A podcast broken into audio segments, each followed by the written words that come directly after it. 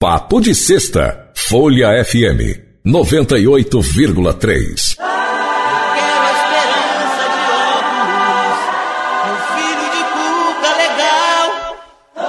Eu quero plantar e colher com a mão a pimenta e o sal. Pois é, gente, nesta sexta-feira eu sou Marco Antônio Rodrigues e no Papo de Sexta, ele, como, como vocês ouviram a música do Tabito e Zé Rodrigues, Casa no Campo, eu vou conversar com a Esperança de Óculos, que é citada no disco. Eu explico por quê. Esperança de Óculos, que era, era a esposa do Zé na época, a Lise Bravo, e estava esperando a Maria, que é o filho de Cuca Legal. Maria, que é é atriz, é cantora, é uma artista espetacular. Mas que prazer, Lise, falar com você.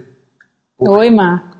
que você representa para a gente na, na- nossa geração uma coisa muito grande, que é essa paixão pelos Beatles, né? Uns Aham. mais, outros menos, uns com muito conhecimento, outros com poucos, mas não dá para negar que foi o som de uma década. Com certeza. Aliás, tem sido o som de outras décadas, porque não se para de ouvir Beatles. É, não. Da- Quando a criança chega a dois, três anos, já começa a ouvir Beatles. Eu Semana tenho- passada, semana, desculpe interromper, semana passada eu fiz 11 cópias e agora hoje ainda tem que fazer mais duas. É que um amigo colecionador me arranjou o, filme Yellow Submarine dublado em português. Eu Sim. fiz para 11 netos e, e filhos pequenininhos de amigos. É, e aí eu botei no correio. Eu sou bem nesse ponto fui antiga, né? Aham, Eu mandei, eu fiz os DVDs e mandei pelo correio. aham. É pra, É que correio- que todo, mundo- todo mundo curte, a criançada curte, né? É impressionante, né? Ah. É, você sabe que eu tenho um sobrinho é, chamado Joaquim. Aham. Ele é filho da Fernanda Gonzaga, que é filha do Gonzaguinha. Sim. Eles são gêmeos, né? O Joaquim e a, e a Sofia. São Ah. filhos de um sobrinho meu né, com, com a Fernanda. Ah, que legal. E, e o, o- o menino, eles já estão com 11 ou 12 anos agora, ele é baterista. Aham. Aí ele, ele, no Natal, só um tempo, uns anos atrás, que ele acreditava em Papai Noel, ele ganhou uma camiseta da minha filha com uma, uma foto dos Beatles. E a minha filha, de brincadeira, falou assim: Poxa, Joaquim, como é que, como é que Papai Noel adivinhou que você gosta dos Beatles? Aí ele olhou para Flávia muito sério e falou assim: Ah, titia, porque ele ama os Beatles legal. a resposta de uma criança né, Uhum. que vive viveu no mundo da música. Aham. Neto, do- neto do Gonzaguinha, bisneto do Gonzagão e filho Aham. da Fernanda, que canta muito. Né? Que legal. Pois bem, vamos falar um pouquinho. Vamos falar da famosa aventura da Lise Brava em Londres com 15 ou 16 anos, Lise? 15. 15 anos. Foi no ano que você fez 15 anos? Foi. E como é que foi essa história? Porque É seguinte, normalmente naquela. ah. Você é do mesmo ano que eu. Nós Aham. somos 51, certo? Sim. Então nós tínhamos muitas festas de 15 anos naquela época. É, aí deixa eu contar a história. É, Uhum. eu, eu, meu nome de verdade é Elizabeth, né? Eu nasci na Penha, no subúrbio do Rio de Janeiro, mas morava em Vaz Lobo e com três anos meu pai, é, minha mãe, eu e meu irmão, que na época tinha um ano, eu tinha três, fomos morar em Caracas, na Venezuela, onde papai foi trabalhar.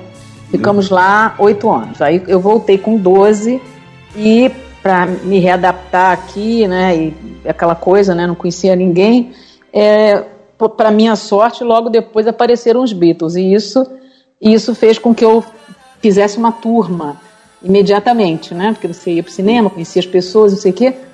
Aí eu fiz muitas amizades, que inclusive a maioria dura até hoje, né? Eu, inclusive, chamo a gente, nosso grupinho de as dinossauras, né? Porque somos bitomaníacas até hoje.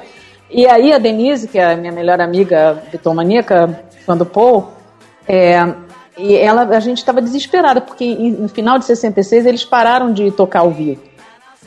E aí, como é que a gente ia conhecer esses caras, né?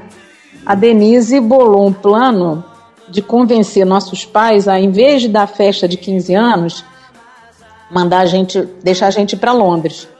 E eu não sei, eu não me lembro dos detalhes, não sei como que ela conseguiu essa façanha, mas a minha mãe convenceu o papai a comprar a passagem. Ela foi na frente, porque papai estava viajando, papai viajava muito e a trabalho, e ele tinha que assinar, né, para eu viajar sozinha. É, uhum. Então ela foi na frente. Ela foi algumas semanas antes de mim. Eu não me lembro se foi se chegou a ser um mês antes, mais ou menos isso, né? O que foi bom para mim é que quando eu cheguei lá, ela já sabia tudo, né? Ela já sabia, inclusive ela já tinha me mandado meu primeiro autógrafo do John com meu nome pelo correio. E Olha só. eu cheguei lá no dia 14 de fevereiro. As pessoas jovens têm que entender que viajar para a Europa naquela época era um acontecimento, né? Porque você não ia direto, você parava, esse voo parava em dois lugares, né? Aí você parava em Las Palmas, aí ficava esperando, aí depois parava em Lisboa, ficava esperando tal. Era um. Não é que nem agora que você entra no avião, janta, dorme e de manhã já chegou. Era bem mais complexo. E eu cheguei, e tudo isso, as combinações todas feitas por carta, né? Porque eu e Denise nos escrevíamos quase todo dia. Aí eu, ela me disse: me espera no balcão, não sei aonde, na, na estação de trem e tal, blá, e eu fui e encontrei, deu tudo certo, por carta. Aí quando eu cheguei lá, ela disse, vamos rápido para o hostel deixar tua mala, porque eu vi eles entrando, eles estavam gravando Sgt. Pepper, né, 14 de fevereiro de 67. É, eu vi eles entrando nos estúdios, daqui a pouco eles vão sair, a gente não pode perder. Não deixou tomar banho, trocar de roupa, nada. Foi do jeito que eu viajei, é, fomos correndo para os estúdios. E algumas horas depois, nós estávamos sentadas no meio da escada, abuletadas no meio da escada, cheia de bolsa, aquela coisa. Tinha uma... muita gente mesmo? Ninguém, nesse dia não tinha ninguém, só nós. É, e, e, o estúdio ficava, fica onde? Em Abbey, em Abbey Road. No, em Abbey bairro, Road, ok. No bairro de St. John's Wood, e a casa do Paul é no mesmo bairro, a poucos quarteirões dali. Então, nesse dia não tinha ninguém esperando eles, não é, para sair, né? Porque isso assim era diferente. Na, na hora que eles entravam, tinha, tinha vários fãs. Mas na hora que eles saíam, como geralmente era tarde, aí tinha, podia ser, podia ter duas pessoas, três, cinco, dez, sei lá, quinze, uma estourando, mas era bem menos gente, né? É, e aí, aí a gente estava sentada lá no meio da escada e, e um, uma voz de homem falou, excuse me. Aí a Denise virou para trás e falou para mim, é ele. E aí eu fiquei pensando, ele quem? Aí era o John, né? Meu favorito. Que tava ele e o Ringo saindo, né? Indo para casa.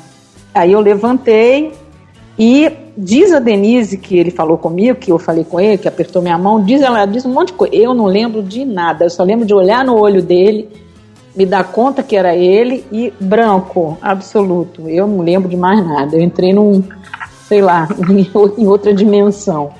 Aí era ele e o Ringo. Aí quando aí eles foram embora e eu comecei a chorar. Aí a Denise disse para eu sair dali, porque o Paul ia sair, a me ver chorando daquele jeito. Aí eu fui lá para um cantinho. Aí veio o Mal Evans, que era um dos holds deles, né? Me abraçou, falou: por que você está chorando? Aí eu falei: é porque eu tenho 15 anos, eu cheguei do Brasil hoje, acabei de ver o John e eu gosto muito dele. Aí ele falou: Não chora, não, o John vai aqui amanhã, você vê ele de novo. E me deu um Kit Kat, que, no, qual eu sou no qual eu sou viciada até hoje.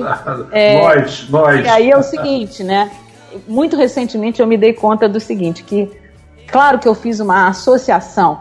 Pensa bem, a primeiro momento que eu vi o meu ídolo, e em seguida eu ganho um Kit Kat, o Kit Kat, eu olho aquele papel vermelho, o que, que acontece no meu cérebro? Eu associo aquilo com prazer e alegria, né? Claro. É, então, tá explicadíssimo. Essa é a minha desculpa, né? É, é. Então é Todos isso. Todos nós temos uma desculpa para comer o Kit Kat. Aí o que, que aconteceu? Aí, bom, aí saiu o Paul e o George, e a Denise foi para casa dela, eu fui para o hostel, eu fiquei lá sentada chorando, e dali para frente, evidentemente, todo santo dia eu ia para os estúdios, e ela, ela também me encontrava lá. E, e aí eu comecei a fazer amizade com as meninas, que ela já, já era amiga, que eu já estava lá antes, né? E, e, era aquela coisa, todo dia a gente chegava. Primeiro a gente ia para casa do Paul, de tarde, porque o, John ia quase todo dia para casa do Paul antes de ir para os estúdios. Aí a gente ficava lá para esperar o John chegar, ou o Paul entrava e saía também, aí a gente via o Paul várias vezes. E aí, na hora que eles iam para o estúdio, a gente saía correndo para chegar lá antes do carro e, e ver eles entrando. E é isso, fazia isso todo dia. E, e, e o ano 67, o nosso timing foi perfeito, porque eles tiveram um ano muito ativo em 67, né? Eles estavam gravando Sgt. Pepper, teve a, a, a premiere do, do, do filme How I Won the War, que foi um momento bitomania, assim, de, de gritaria, lotado de gente, porque nos estúdios não, não tinha muita gente e ninguém gritava, entende? Era, a gente ficava animada, feliz, já, ah, olha o carro do fulano, aí você ficava já naquela expectativa, ele tá chegando, mas, mas não tinha mais esse negócio de grito, de arrancar cabelo, nada disso, não, não tinha mais isso. Mas nesse dia, na, nessa, nessa, nessa premiere desse, do filme, nossa senhora, Piccadilly Circus estava lotado de gente, cheio de guarda, empurra, empurra. Foi, eu tive um, um saborzinho de bitomania nesse dia.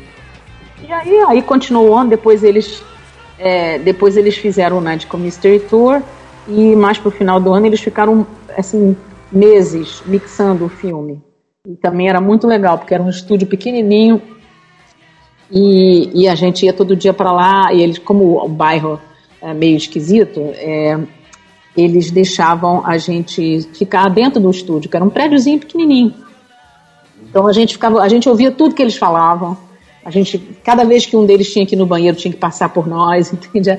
Era assim, era um negócio bem, bem próximo. Teve um dia que eu fiz amizade, né, com os caras lá, os técnicos de som.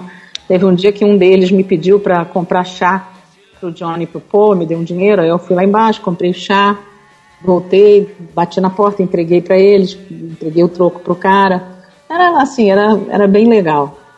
E, e aí, aí, enfim, aí acabou o ano 67, começou 68, e um belo dia, um domingo, eles nunca gravavam domingo, fim de semana. Então, não tinha, tinha pouca gente lá. E a Denise já tinha voltado. A Denise que foi, foi, foi de, porque foi o seguinte, quando na época de voltar para a escola, papai ligou para mim e outra coisa, para quem é jovem, telefonar para outro país naquela época também tinha que ligar para telefonista, tinha que. Não era assim, sabe? Era um negócio complexo também. Papai falou para eu voltar, porque a minha mãe tinha que me levar para comprar uniforme, para ver material escolar, e eu falei para ele: eu não vou voltar. E ele falou: como assim você não vai voltar? Eu falei: não, não vou voltar, não, vou ficar aqui. Aí fica aquele caos, né? Ele falou: é, então eu não vou mais mandar dinheiro para você. Eu falei: não faz mal, eu já arranjei o um emprego arranjei emprego de faxineira no hotel de quinta. Minha, mãe, minha mãe surtou, porque ela falou: Você nunca fez uma cama na sua vida. e eu falei: Realmente, agora eu vou fazer uma porção. A necessidade dia. faz muitas coisas, né? É. E, mas enfim. E eu ainda falei: ó, Não adianta vir me procurar, que vocês não vão me achar. Então, é, aí foi isso. A Denise já tinha voltado, eram as férias de fim de ano, né? E ela ficou de novo né, as férias todas, que naquela época as férias eram longas, né? Eram meses. Isso, eram, né? É. Final de ano eram três meses. É, três meses. Aí, esse dia, aí nós estávamos lá, né?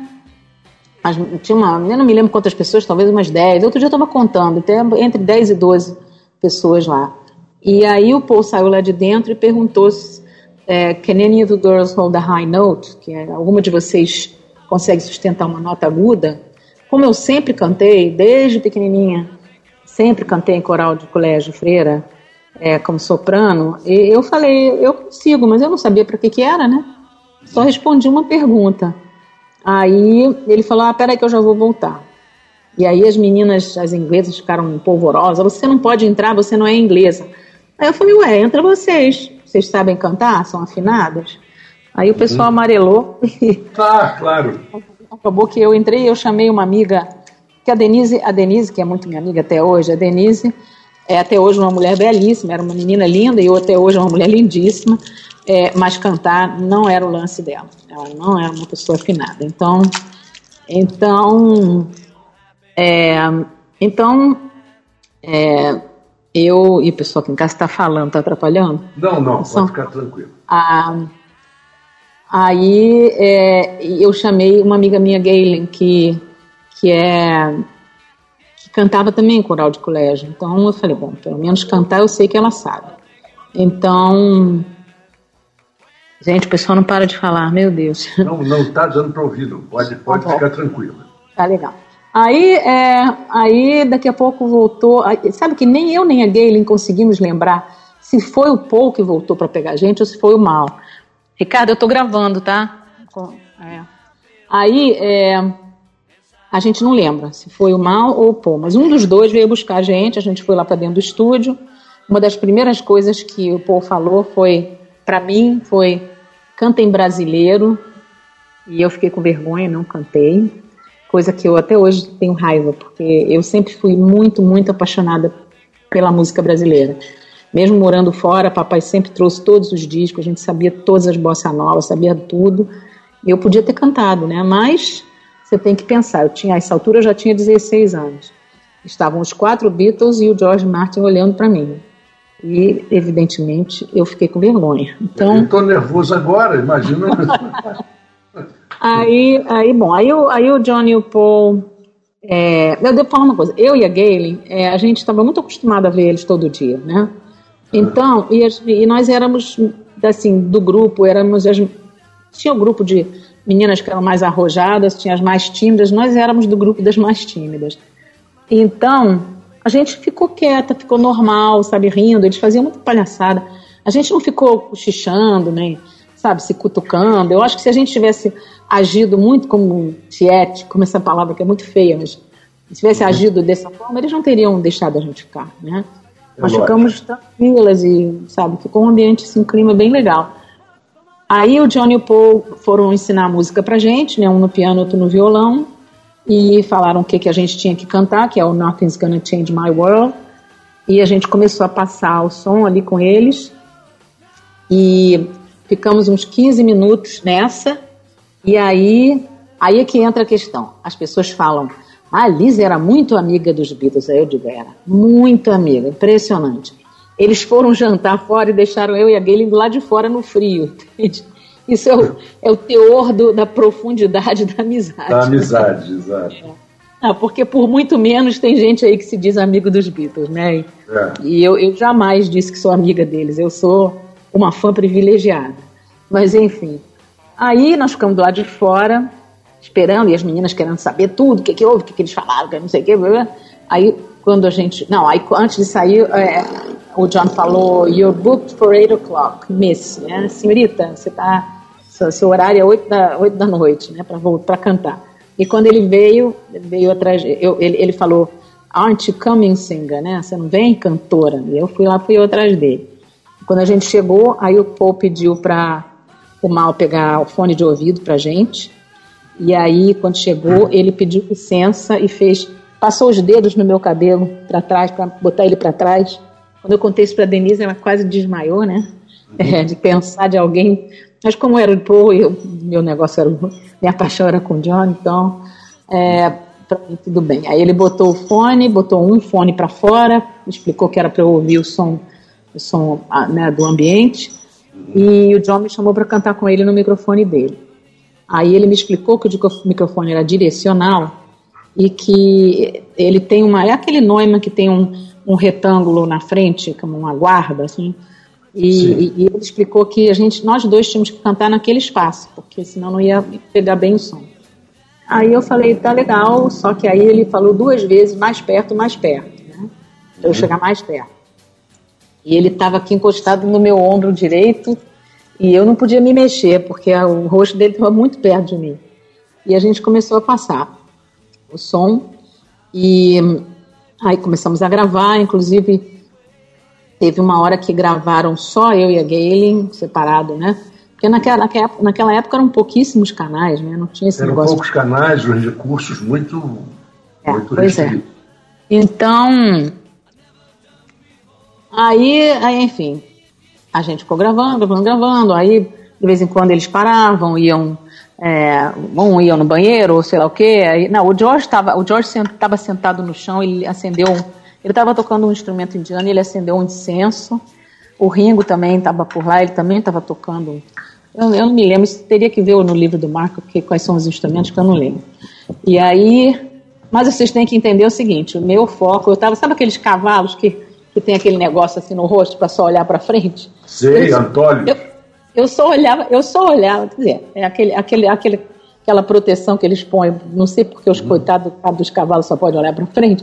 Eu era assim, eu só, eu só olhava para o John. O negócio era o John. O que, que as outras pessoas estavam fazendo, eu não estava nem aí.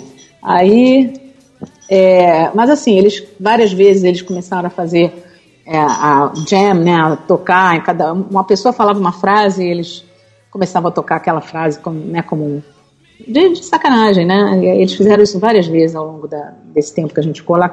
Ficamos lá um pouco mais de duas horas.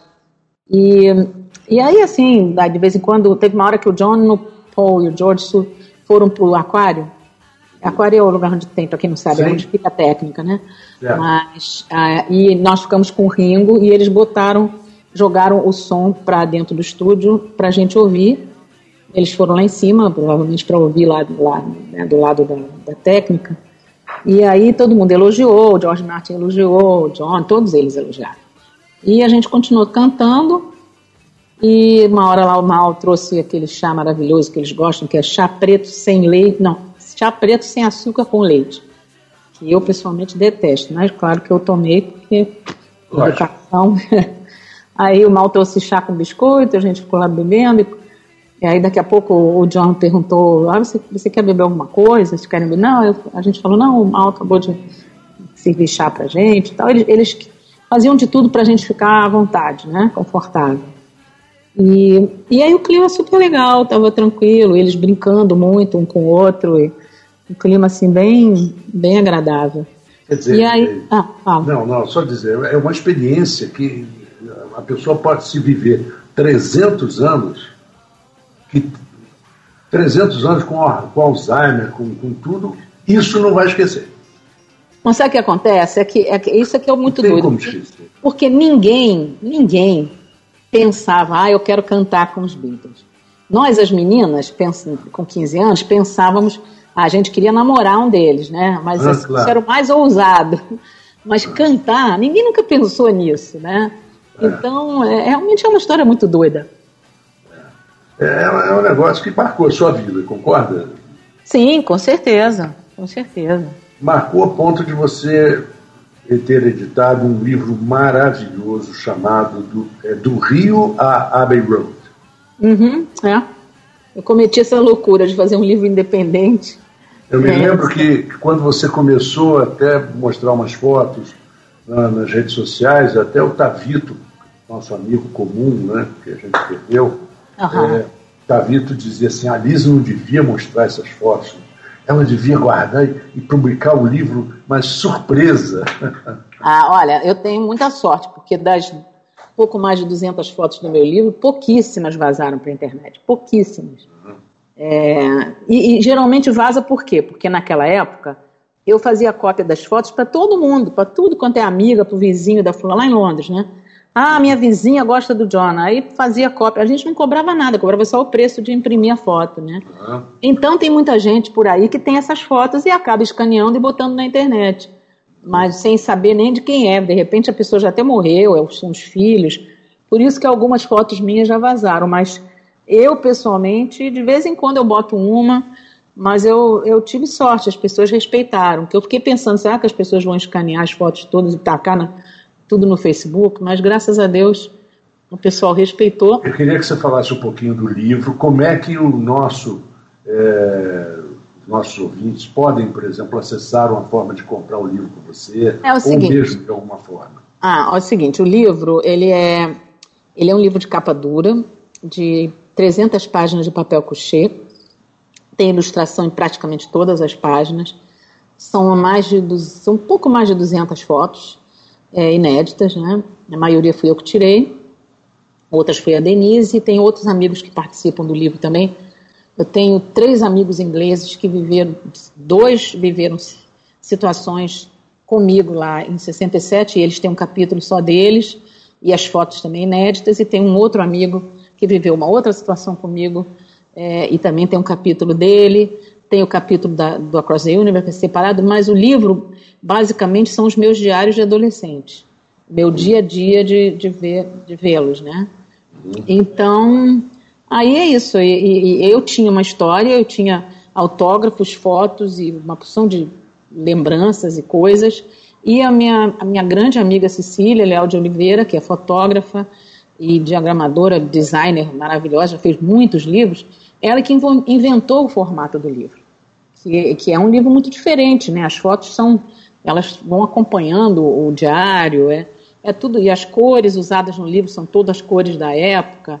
Foi um trabalho muito bacana da Cecília que transformou esse livro em até muito mais do que eu imaginava.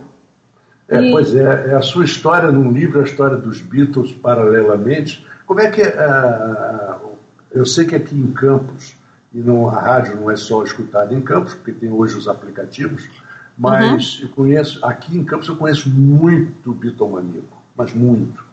Pois é, o meu livro, o meu livro, eu, na primeira edição, saiu em dezembro de 2015.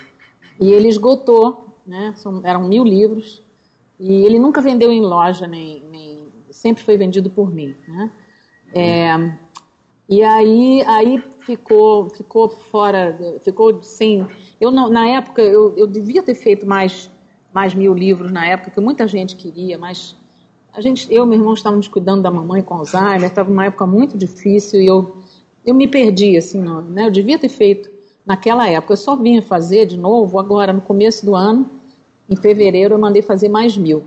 E eu mandei imprimir no Paraguai. Eu já fui duas vezes ao Paraguai, já fiz palestras e tal, tenho uma amizade muito forte com o pessoal de lá, de Assunção, que é um povo bitomaníaco demais, entende? Então, eu usei uma gráfica de lá, que é muito moderna, e o livro realmente ficou espetacular, a impressão deles.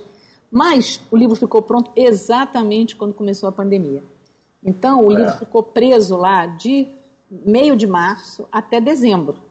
Só em dezembro que eu pude receber os primeiros 100 livros e agora recebi mais 80. Então, eu estou recebendo aos pouquinhos, né? Uhum.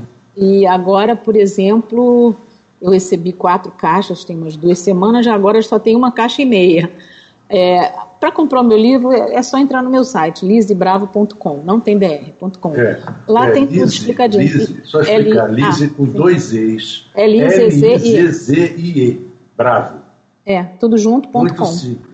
Lá tem tudo, tem o preço, tem o frete, tem, tem as formas de pagamento. E, e é isso. É, não é, e agora, é, é, dá, dá trabalho? Dá, mas eu acho, sabe o que eu acho gostoso esse contato?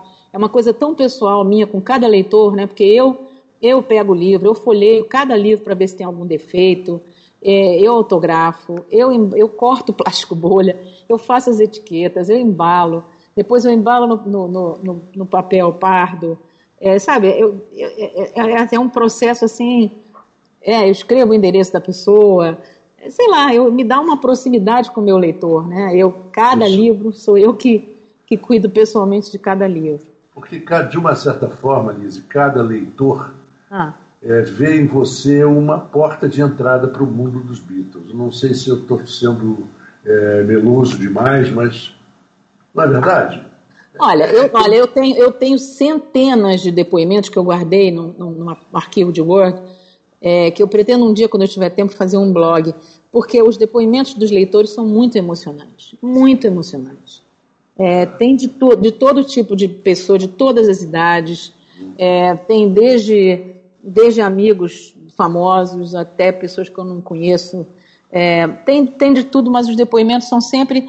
E, e, assim, o que as pessoas, a maioria das pessoas fala, que foi, foi exatamente o que o meu amigo, o meu querido amigo Mark Lewison, né, escritor, maravilhoso, assim, tudo que ele escreve sobre os Beatles vira Bíblia, porque ele é muito, muito correto, muito meticuloso. Ele fez o prefácio do meu livro. Então eu traduzi alguns capítulos e mandei para ele, para ele poder ler e fazer o prefácio, né? E ele falou para mim duas coisas. Uma, que ele, que eu tenho um jeito de escrever que ele se sentia como se ele estivesse lá dentro do estúdio com a gente. E, e a outra coisa que ele falou que é muito engraçada é que todo dia ou eu choro ou eu quase morro. Porque assim, o John apertou minha mão, morri, quase morri. É, o John falou comigo, chorei. Era é, toda essa emoção, porque você tem que imaginar o seguinte: uma, uma, pessoa de 15 anos em 1967, eu acho que é equivalente a uma de 8 hoje em dia, porque a gente era muito criança. Talvez, talvez nem isso, talvez uma de 8 hoje, com toda essa internet, saiba mais do que uma de 15 na época, né? ou pelo é. menos é, mas a gente era muito criança, né? A gente. É. De uma, uma moça de 15 anos é uma mulher, né? Então, é. eu tenho uma neta de 28 anos, que é casada, então com 15 anos ela estava a mil aí. É verdade. Então, é.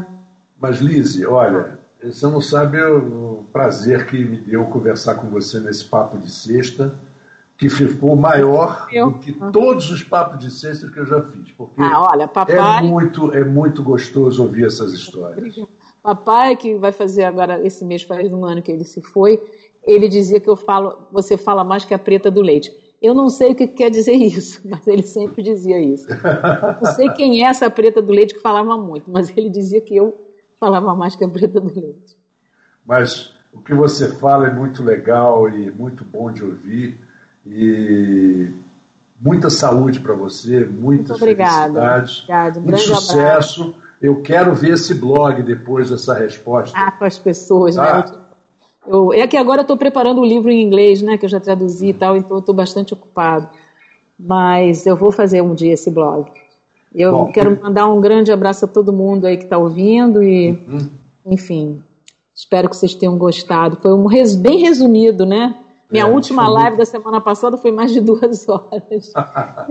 Nós vamos fazer o seguinte: agora eu vou colocar a música Across the Universe para os nossos ouvintes ouvirem e ouvirem a sua voz ao fundo. É, eu vou, nós vamos encerrar aqui a nossa gravação, mas eu- você não sai da linha não, que a gente já vai falar. Tá legal. Um abraço a todos e Tchau. para os ouvintes também da Folha FM. Eu volto amanhã, sexta-feira, com Bossa Eternamente Nova, programa rural no domingo de manhã e segunda-feira às 14 horas eu estou aqui ao vivo. Um abraço a todos. Tchau, tchau.